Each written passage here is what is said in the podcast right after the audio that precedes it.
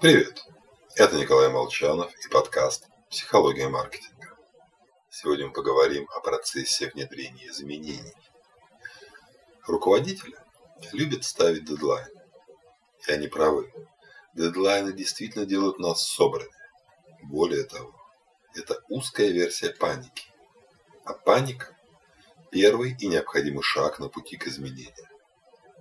Когда все в порядке, никто не рвется выйти из зоны комфорта. Особенно на работе, где суть любых изменений – это теперь вы будете делать немножко больше за те же деньги. Ну или в лучшем случае, теперь вы будете делать все по-другому, за те же деньги. Поэтому, отвечая за процесс изменений, я обычно навещаю HR. Когда по предприятию распространяется слух Новые акционеры готовят программу тестирования компетенций. Сотрудники настораживаются. Важно. Компетенции, а не увольнение. Если паника сильна, результат будет обратным. Наиболее востребованные специалисты побегут на рынок труда. Уровень тревоги должен задавать тонус.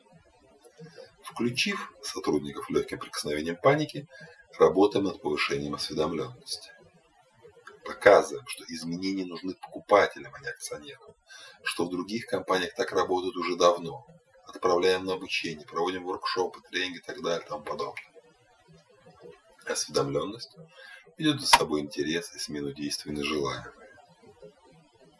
И вот поэтому процесс принятия изменений идет по кривой, то есть буквой S английской.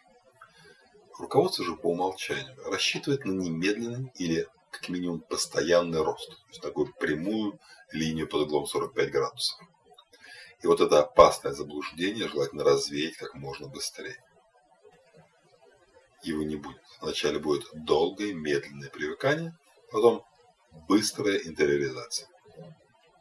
А в самом конце наступает фаза оценки.